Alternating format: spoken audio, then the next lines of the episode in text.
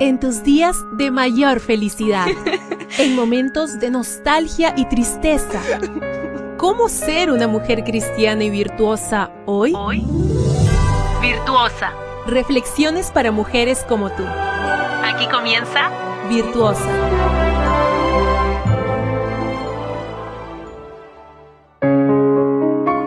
Gracias por darte cita a la lectura devocional de la mujer virtuosa. Hoy, 10 de enero, trae por título Mi primera mentira.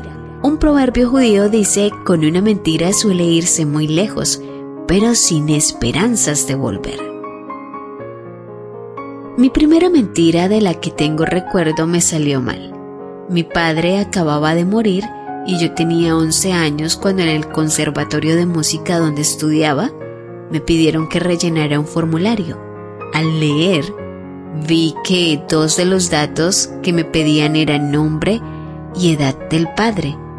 Puse Pedro Díaz Andelo, 40 años. Era mentira, pero yo no quería que nadie supiera la verdad de que mi padre había muerto. Poco después, lo mismo sucedió en las clases particulares de inglés. Me entregaron una ficha y de nuevo negué mi realidad y contesté como si mi padre siguiera vivo.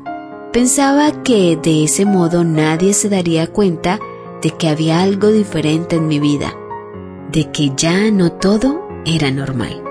Un día hablando con amigas de la escuela, surgió en la conversación algo sobre nuestros padres.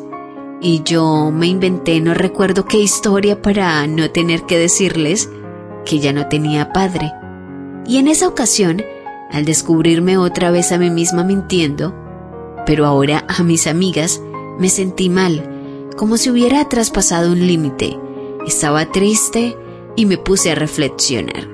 Analizando la situación, me di cuenta de que no podía seguir así toda la vida y decidí revelarle mi pequeño secreto a la que entonces era mi amiga más íntima, una compañera llamada Eva. Cuando le admití que mi padre había muerto, ella me dijo, ya lo sé, todos lo sabemos.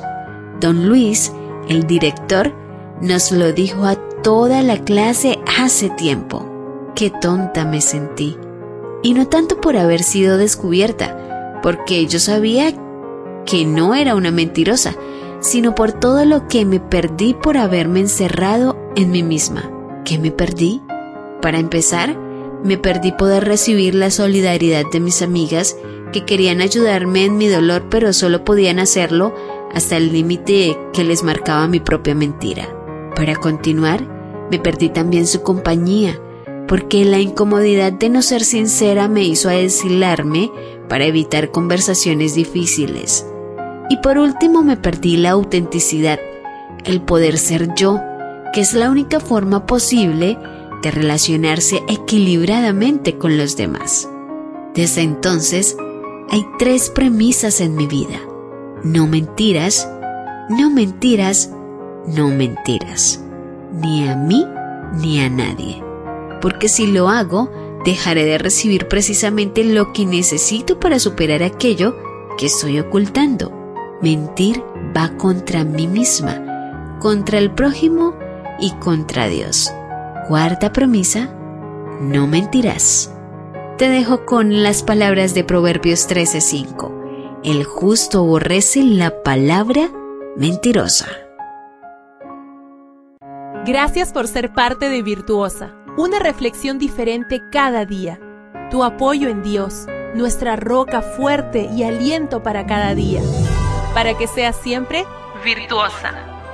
Esta fue una presentación de Canaan Seven Day Adventist Church y DR Ministries. Hasta la próxima.